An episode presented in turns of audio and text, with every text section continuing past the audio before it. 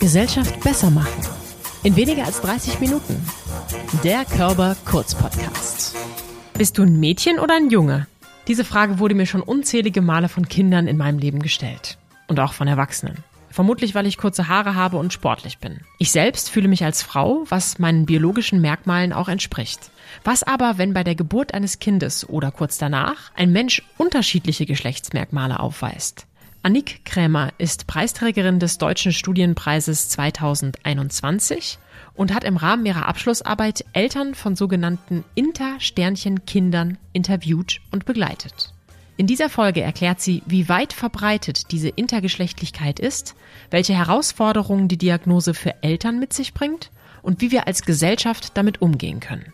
Gesellschaft besser machen mit Annik Krämer. Moin! Moin! Schön hier zu sein. Ja, vielen Dank, dass du überhaupt da bist. Wir sehen uns ja heute leider nur wieder remote, aber das soll überhaupt nicht schmälern, worum es geht, denn es ist ein brandaktuelles Thema. Ich steige auch ein mit einer kleinen Überleitung, nämlich der gendergerechten oder inklusiven Sprache. Das haben wir in der Körperstiftung auch sehr viel als Thema gehabt in den letzten Monaten. Wie können wir richtig unsere Inhalte verbreiten? Was ist auch das richtige Zeichen? Und ich kann dir sagen, auch aus meinem privaten Umfeld, das ist manchmal gar nicht so einfach. Menschen, die unseren Podcast hören und meine Binnenpause hören, sind immer noch verwundert und fragen sich, warum macht die das? Und meine Erklärung für meine Mutter zum Beispiel ist, dieser Aufwand, den ich hier betreibe, auch wenn ich es manchmal anstrengend und maximal kompliziert finde, der lohnt sich, weil ich selbst auch schon diskriminiert worden bin. Und wenn ich nur einen einzigen Menschen mehr einschließen kann und weniger diskriminiere, dann ist es mir den Aufwand wirklich wert. Deswegen möchte ich jetzt als erstes mal hören, bevor ich da irgendwas falsch mache, was sind denn eigentlich Intersternchen Menschen? Ja, und da sind wir schon mitten in der Sprachdebatte. Heißt es intergeschlechtliche Menschen, heißt es intersexuelle Menschen, heißt es Intersternchen Menschen? Mhm. Ich spreche meistens von intergeschlechtlichen Menschen und wenn ich aber über Inter an sich spreche, spreche ich Inter mit Sternchen. Mhm. Und Inter bezeichnet ich fange mal mit der komplizierten Version der Beschreibung an und dann können wir es ja noch mal so ein bisschen auseinanderpflücken. Aber Inter bezeichnet die körperliche Verfasstheit von Menschen, deren geschlechtlich attribuierte Merkmale wie eben Chromosomen oder Gonaden, also Eierstöcke oder Hoden oder Mischformen, die Hormone oder das äußere Genital nicht eindeutig in das biologisch-medizinische System von weiblich und männlich passt, was wir hier in unserer Kultur oder in unserem Gesellschaftskreis haben. Also Inter ist eigentlich eine Bezeichnung von Menschen, die nicht in das System passen, was wir uns über gar nicht mal so viele Jahrhunderte, aber ein paar Jahrhunderte irgendwie aufgestellt haben, was überhaupt Geschlecht ist. Jetzt bin ich zwar selber ein queerer Mensch und nenne mich auch queer, weil ich immer finde, dass diese Labels wahnsinnig verwirrend sind. Vielleicht bin ich eigentlich lesbisch. Vor ein paar Wochen habe ich aber erst einen Mann geküsst, also vielleicht bin ich dann noch nicht mehr lesbisch. Wenn du jetzt sagst inter, dann frage ich mich auch, sind das auch Transmenschen, also Menschen, die ein Geschlecht klar haben, aber ein anderes wollen? Oder sind das wirklich nur die Menschen, die auf die Welt kommen mit einem nicht wirklich zuordnenbaren Geschlecht? Und wahrscheinlich ist es ganz schlimm, wenn ich jetzt das Wort Twitter sage, wie es wahrscheinlich im alltäglichen Sprachgebrauch verwendet wird. Ja, tatsächlich. Mhm, okay. Zwitter oder Zwittertum bezeichnet eigentlich nur noch Tiere. Also eine Schnecke beispielsweise kann zwittrig sein. Menschen sind nicht zwittrig. Es gibt die Selbstbezeichnung, genauso wie Herm, die Abkürzung von Hermaphrodit zum Beispiel. Aber als Fremdbezeichnung nehmen wir in der Regel inter- oder intergeschlechtliche Menschen. Das ist so die Fremdbezeichnung. Intermenschen können auch trans sein, klar. Mhm. Intermenschen können lesbisch sein, sie können schwul sein, sie können nicht binär sein, sie können hetero sein, sie können sehr viel sein, weil inter bezeichnet erstmal nur die körperliche Einordnung. Also, dass man nicht in das Schema passt, was unsere Gesellschaft von männlich und weiblich auf einer körperlichen Ebene hat. Mhm. Die Identifikation und das Begehren hat damit erstmal überhaupt nichts zu tun. Ich erinnere mich daran, ich nehme jetzt schon wieder meine Mutter zur Hilfe, dass wir in unserem erweiterten Bekanntenkreis eine Person haben, die von ihrem weiblichen Geschlecht zum männlichen Geschlecht gewechselt ist. Und die Reaktion, die ich aus dem Kreis der Generation meiner Mutter bekam, war, oh, das tut mir aber leid für die Familie Da zuckt's in mir so ein bisschen zusammen und damit sind wir auch bei dem Thema deiner Dissertation. Wir schauen nämlich gar nicht nur oder so sehr die Menschen an, die es persönlich betrifft, sondern vor allem die Eltern. Mhm. Womit hast du dich auseinandergesetzt und was ist dir dabei begegnet? Genau, in meiner Dissertation habe ich mich mit dem Alltagserleben von Eltern auseinandergesetzt. Also das heißt, ich habe Eltern von intergeschlechtlichen Kindern interviewt nach einem qualitativen sozialwissenschaftlichen Verfahren, was halt sehr darauf setzt, dass ich sehr wenig vorgebe und die Eltern sehr viel erzählen und damit eben das erzählen können, was sie für wichtig empfinden und nicht, was ich für wichtig empfinde. Deshalb habe ich sehr wenig Fragen, sondern lass Eltern erstmal erzählen. Mhm. Die Eltern waren alles Eltern von intergeschlechtlichen Kindern, nicht Jugendlichen. Das wäre nochmal eine andere Debatte, weil Intergeschlechtlichkeit kann zu verschiedenen Zeitpunkten im Leben erst wahrgenommen werden. Zum einen ist es natürlich die Geburt oder kurz nach der Geburt, wenn das Genital nicht so aussieht, wie man es erwartet hat. Oder mhm. was bei den Kindern der Eltern, mit denen ich gesprochen habe, oft war, dass sie dachten, sie hätten ein Mädchen und dann gab, hatte das Kind nach einem Jahr einen Leistenbruch. Und bei der Operation wurde festgestellt, dass das vermeintliche Mädchen Hoden im Bauchraum hat. Und erst dann ging die ganze Diagnosespirale los. Und dann wurde festgestellt, dass die Kinder beispielsweise XY-Chromosomen haben, aber ein weibliches Genital. Und das heißt, sie haben ein Jahr lang mit dem Mädchen gelebt und dann kommt sozusagen ja die Diagnose oder eine Interdiagnose. Mhm. Es gibt auch Formen von Intergeschlechtlichkeit, die erst im Jugendalter offensichtlich werden, würde ich sagen, wenn der Körper sich nicht so entwickelt, wie man erwartet hat. Beispielsweise, wenn ein vermeintliches Mädchen eben keine Brüste bekommt, sondern Bartwuchs. Oder wenn die Periode nicht einsetzt oder so. Das ist auch ein, also oft ein Stadium, wo dann eine Diagnose losgeht. Hm, manchmal kann es aber auch sein, dass Inter unentdeckt bleibt. Mhm. Ne, dass man einfach als Frau lebt und man einfach keine Kinder bekommen kann, da aber nie weiter drauf achtet. Und ich habe einen Bericht von einer Biologin gelesen in Science, also einer wichtigen Biologiezeitschrift, dass tatsächlich ein Mann über 70 erst rausgefunden hat, dass er ein Mosaik-Chromosomsatz heißt. Das heißt, manche Teile seiner, seines Körpers hatten XY-Chromosomensatz und manche Teile seines Körpers einen XX-Chromosomensatz. Und auch das fällt unter Intergeschlechtigkeit. Ich bin gerade ein bisschen sprachlos, weil ich gerade denke oder merke, wie viele Facetten es überhaupt gibt. Also ich dachte ja immer schon, Labels sind schwierig und habe mich immer beschwert, dass Facebook irgendwann diese 52 Geschlechterrollen und Identitäten eingeführt hat, weil ich einfach glaube, dass man dann trotzdem noch nicht alle abbilden kann. Und das bestätigst du mir gerade. Wie ist denn so die Prävalenz, also die Häufigkeit des Vorkommens für eine Interdiagnose? Es kommt halt darauf an, wer, wer das definiert, was Inter ist. Hm. Aber je nachdem, also wenn man die Medizin fragt, die klammern nämlich manche Formen von Intergeschlechtlichkeit aus, die in Communities selber aber dazugehören oder auch nicht. Also auch da gibt's Widerstände. Mhm. Wenn man das klein fasst, dann sind es 0,01 Prozent. Also wirklich wenig. Wenn man aber die breite Varianz nimmt, also das heißt, wir haben im Moment diese vier Aspekte, also Chromosomen, man kann einen XY-Chromosomsatz haben, einen XX-Chromosomsatz. Man kann aber auch einen XXY oder einen X0-Chromosomsatz oder noch mehr X und ein Y haben. Also wenn man da nicht eindeutig ist. Oder auf gonadaler Ebene, also Hoden oder Eierstöcke oder Mischformen. Mhm. Hormone, da haben ja Menschen in der Regel alle Hormone, die man so hat. Und das Verhältnis ist da das Entscheidende und das äußere Genital. Und wenn das alles nicht ganz eindeutig in eine Richtung zeigt, nämlich alles das, was wir als weiblich oder männlich definieren, alles, was dazwischen ist, kann man als inter definieren. Und wenn man diese breite Definition nimmt, dann sind es ungefähr 1,7 Prozent. Das wurde zumindest von der UN so bestätigt. Mhm. Und das sind ungefähr so viele Menschen wie Zwillingsgeburten in Deutschland oder wie natürlich rothaarige Menschen in Deutschland. Und wenn wir jetzt überlegen, wie viele Zwillinge wir im Bekanntenkreis haben oder rothaarige, wahrscheinlich haben wir ähnlich viele intergeschlechtliche Menschen im Freundes- und Bekanntenkreis. Das ist auf jeden Fall gar nicht so wenig. Kurz nochmal die Frage zu den Hormonen. Damit meinst du dann sowas wie Testosteron und Östrogen und sowas? Genau. Das variiert ja auch über die Lebensspanne. Aber es gibt halt bei Frauen ein Verhältnis, wo das Testosteron niedriger ist als Östrogen. Ich hoffe, ich bin keine Biologin. Ich hoffe, ich sage das jetzt alles korrekt. Mhm. Und bei Männern eher umgekehrt. Und das variiert aber. Also es geht nicht darum, wie hoch der Testosteronspiegel an sich ist, sondern wie das Verhältnis zum Östrogenspiegel ist. Ich finde das eine richtig gute Illustration, äh, rothaarige Menschen als Vergleich zu nehmen oder Zwillinge, die in unserem Bekanntenkreis sind.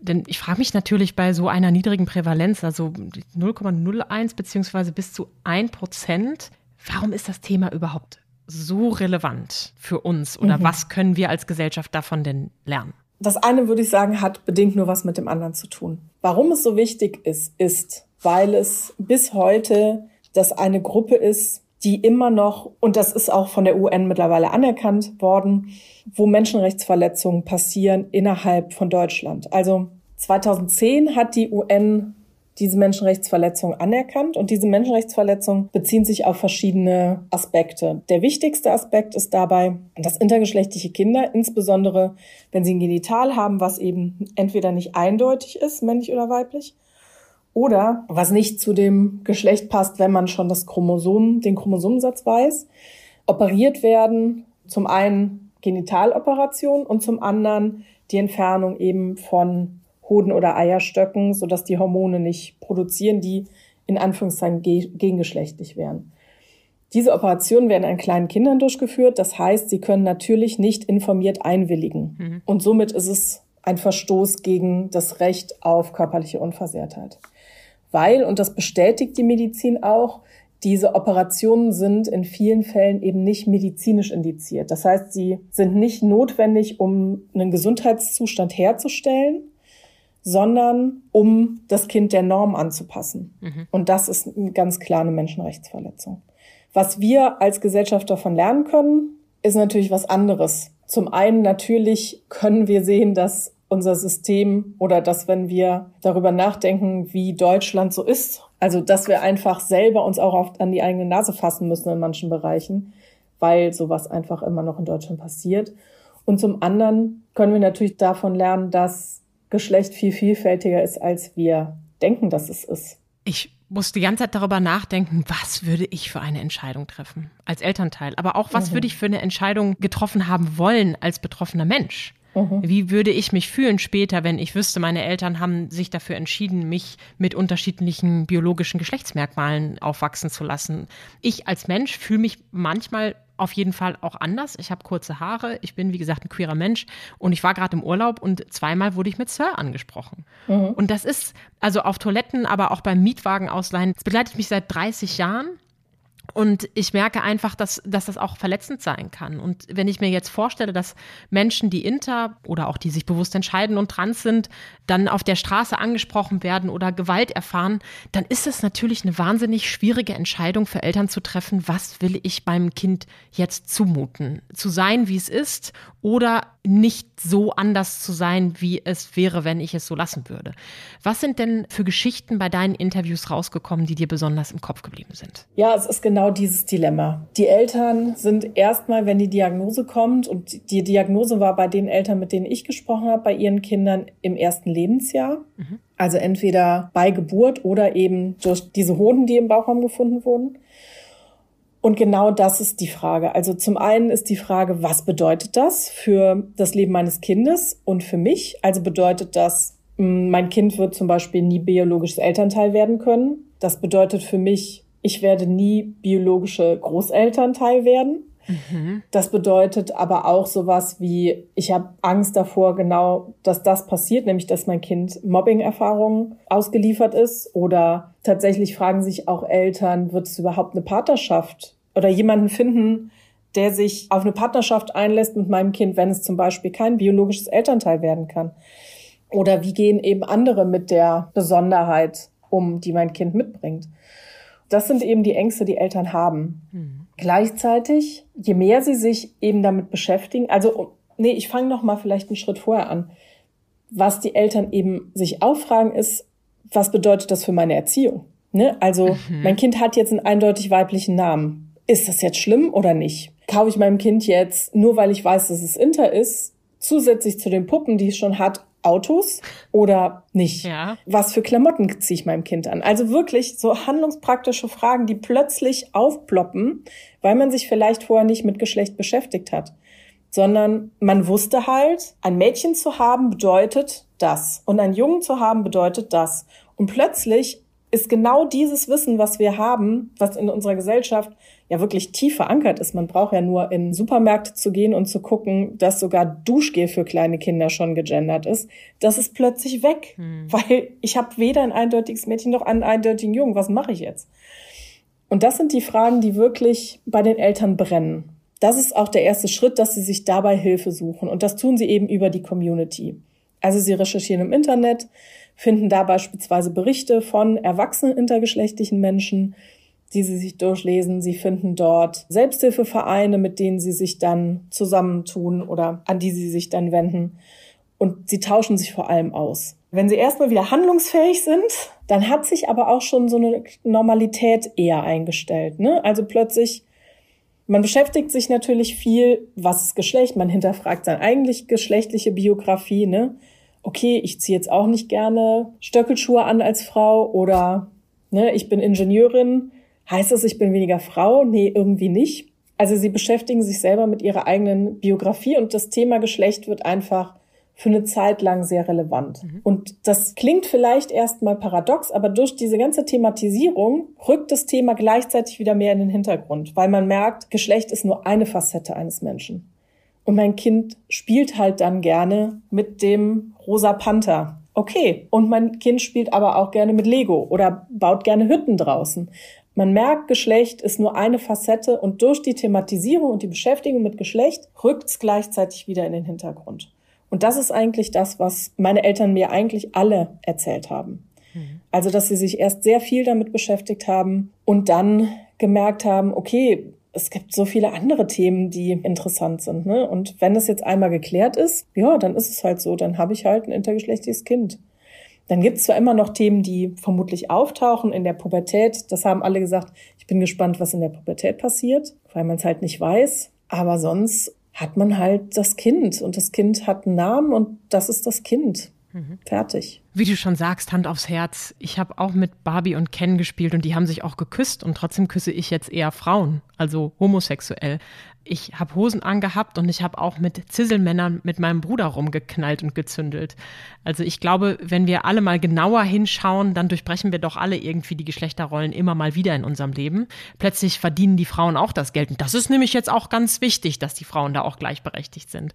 Äh, aber kochen darf sie dann trotzdem zu Hause. Also ich finde es eigentlich schön, wenn wir als Gesellschaft mal schauen, was hat sich vielleicht verändert oder was dürfen und können wir hinterfragen. Und das ist ja dann auch wieder die Eingangsdiskussion. Also wie können wir eigentlich mit Geschlecht und Geschlechterrollen noch umgehen oder was kann sich verändern? Und meine Erfahrung ist, dass auch Menschen, die ja jetzt nicht von, von einer Interdiagnose betroffen sind in ihrem Umfeld, durchaus hinterfragen, ob fürs Baby, das ein Mädchen wird, immer rosa gekauft wird und für den Jungen immer blau. Und das wäre doch auch eine Übertragung von dem, was die Eltern, die du kennengelernt hast, durchgemacht haben. Nur an einem viel, viel konkreteren und expliziteren Beispiel. Ich frage mich aber auch, gibt es vielleicht auch Menschen, die so schockiert und in ihrer eigenen Denkweise so engstirnig gewesen sind, dass sie mit dieser Diagnose auch gar nicht zurande gekommen sind? Ja, die gibt es. Ich glaube, die, also das ist natürlich auch das Problem an so Forschung. Ne? die Frage ist ja, wer meldet sich bei mir? Ja. Es melden sich ja natürlich nur die, die darüber sprechen wollen. Mhm. Das ist ja grundsätzlich so. Ich hatte aber das Glück, dass eine Familie gerade genau in diesem Umbruch war. Als sie sich bei mir gemeldet hat, sagte die Mutter, ich bin die erste Außenstehende, mit der, bei der sie sagt, ihr Kind ist intergeschlechtlich. Ja. Und das Kind war zu, zu dem Zeitpunkt acht. Also sie hatten die Diagnose seit sieben Jahren. Das war natürlich für mich ein, also zum einen toller Vertrauensbeweis und zum anderen aber natürlich auch total interessant, weil sich äh, also tatsächlich eine Familie meldet, wo das extrem schwierig war. Sie sagte selber, vor allem über einen Mann, ihren Mann, dass er sehr konservativ sei, dass er davon ausgegangen ist, schwul-lesbisch gibt's nicht, das sind irgendwelche Verwirrungen. Mhm. Auch die Eltern kriegen natürlich statistisch intergeschlechtliche Kinder. Mhm.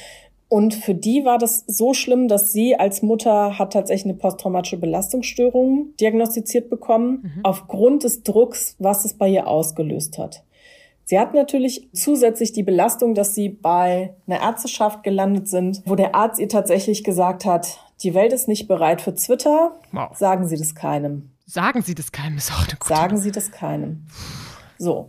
Und das sagt man einer Mutter, die sowieso eher konservativ ist, wo das Familienumfeld konservativ ist, die Schuldgefühle hat, weil sie genetische Überträgerin ist. Hm. Und für sie war das wirklich extrem belastend. Und sie hat erzählt, dass sie bei allem, als ihr Kind sich so entwickelt hat, dass sie bei allem, was Geschlecht angeht oder was wir mit Geschlecht verbinden, total genau hingeguckt hat und immer Angst hatte, es fliegt gleich auf. Ne? Dass ihr Mädchen XY-Chromosom hat, fliegt gleich auf, weil das Kind sich den blauen Becher genommen hat. Und mhm. ihr Kind ist wohl sehr laut und extrovertiert.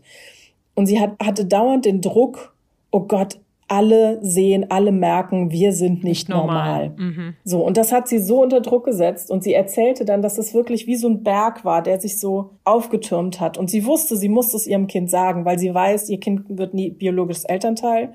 Und ihr Kind hat angefangen, Mutter zu spielen. Sie sagte dann, sie wusste, sie musste es ihrem Kind sagen, ne? Sie kann es nicht so aufwachsen lassen. Mit der Lüge für sie oder doch mit dem Glauben, das Kind könne Mutter werden und sie hat dann immer versucht, sowas zu sagen, ja, es gibt ja verschiedene Arten, Mutter zu werden, kann ja Kinder adoptieren und so und so und so, hat aber nie geschafft zu sagen, du wirst nie ein Kind austragen können. Kannst du kurz nochmal erklären, warum das so ist? Könnte man nicht auch eine Eizelle irgendwie mit Leihmutterschaft oder könnte man vielleicht auch das Sperma trotzdem verwenden, je nach Ausprägung? Ganz sicher kann ich das nicht sagen. Wie gesagt, ich bin keine Biologin. In dem Falle war es so, dass es zwar Hoden gab, aber die haben keine Spermien produziert. Also es okay. waren sogenannte Stranggonaden, die eben nicht so rund sind wie Hoden sonst, sondern eher so länglich. Mhm. Und die produzieren sowieso auch weniger Hormone und produzieren auch keine Spermien. Mhm. Deshalb war klar, sie kann keine Mutter sein oder kein Vater oder kein Elternteil.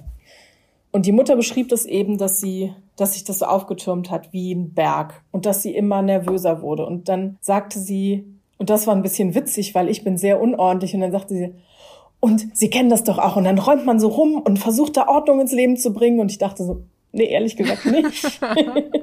und dann war es eben so weit, dass sie zur Therapeutin gegangen ist, weil sie einfach diese Belastung nicht mehr geschafft hat. Hm. Aber wie gut, dass sie es gemacht hat. Total, total gut.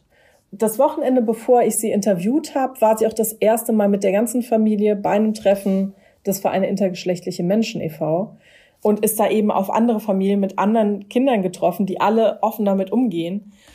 Und das hat sie noch sehr verunsichert, weil sie das Gefühl hatte, so anders zu sein als die. Ja, so ein bisschen hinterher zu hängen. Aber sie sagt halt dauernd, oh, wie anders hätte mein Leben sein können, hätte ich, hätte ich mich früher damit beschäftigt. Hm. Ne, also sie hat im Nachhinein sehr bereut, dass sie nur in dieser Angst gelebt hat und sich nicht damit auseinandergesetzt hat.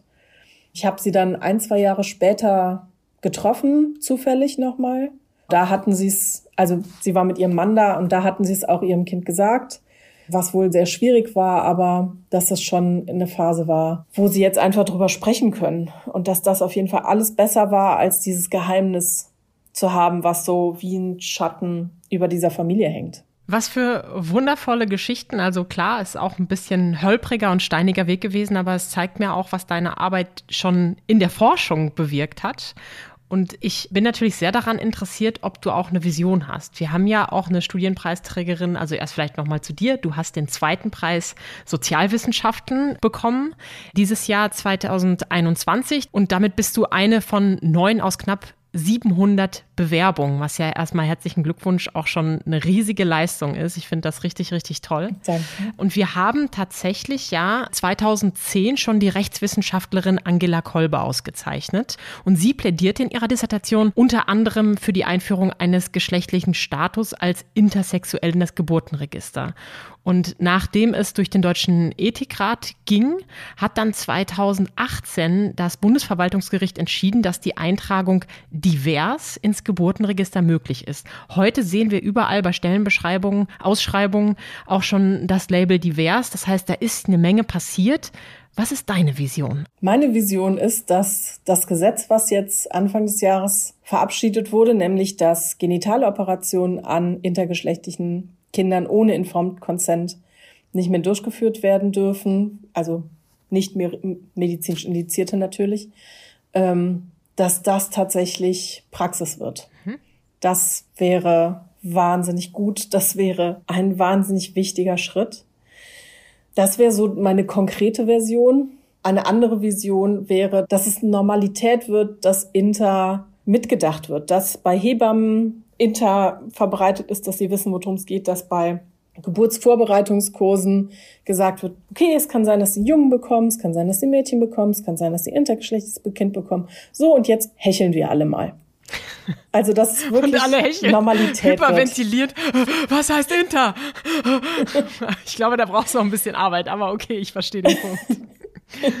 ja, aber das ist einfach normal wird, dass wir damit rechnen können. Mhm. Dass Eltern eben nicht wie die, mit denen ich gesprochen habe, bei denen es wirklich für ein krisenhaftes Moment gesorgt hat, dass das nicht mehr entstehen muss. Mhm. Und das muss es mittlerweile nicht mehr. Ich hatte das Glück, dass ich fürs äh, Landesministerium NRW eine Seite erstellen konnte, inter-nrw.de heißt sie, wo verschiedene, für sechs verschiedene Zielgruppen verschiedene Informationen zu Inter gesammelt wurden. Und das konnte ich mit Menschen auch aus der Community machen und mit ganz vielen tollen Leuten mit ganz viel Expertise.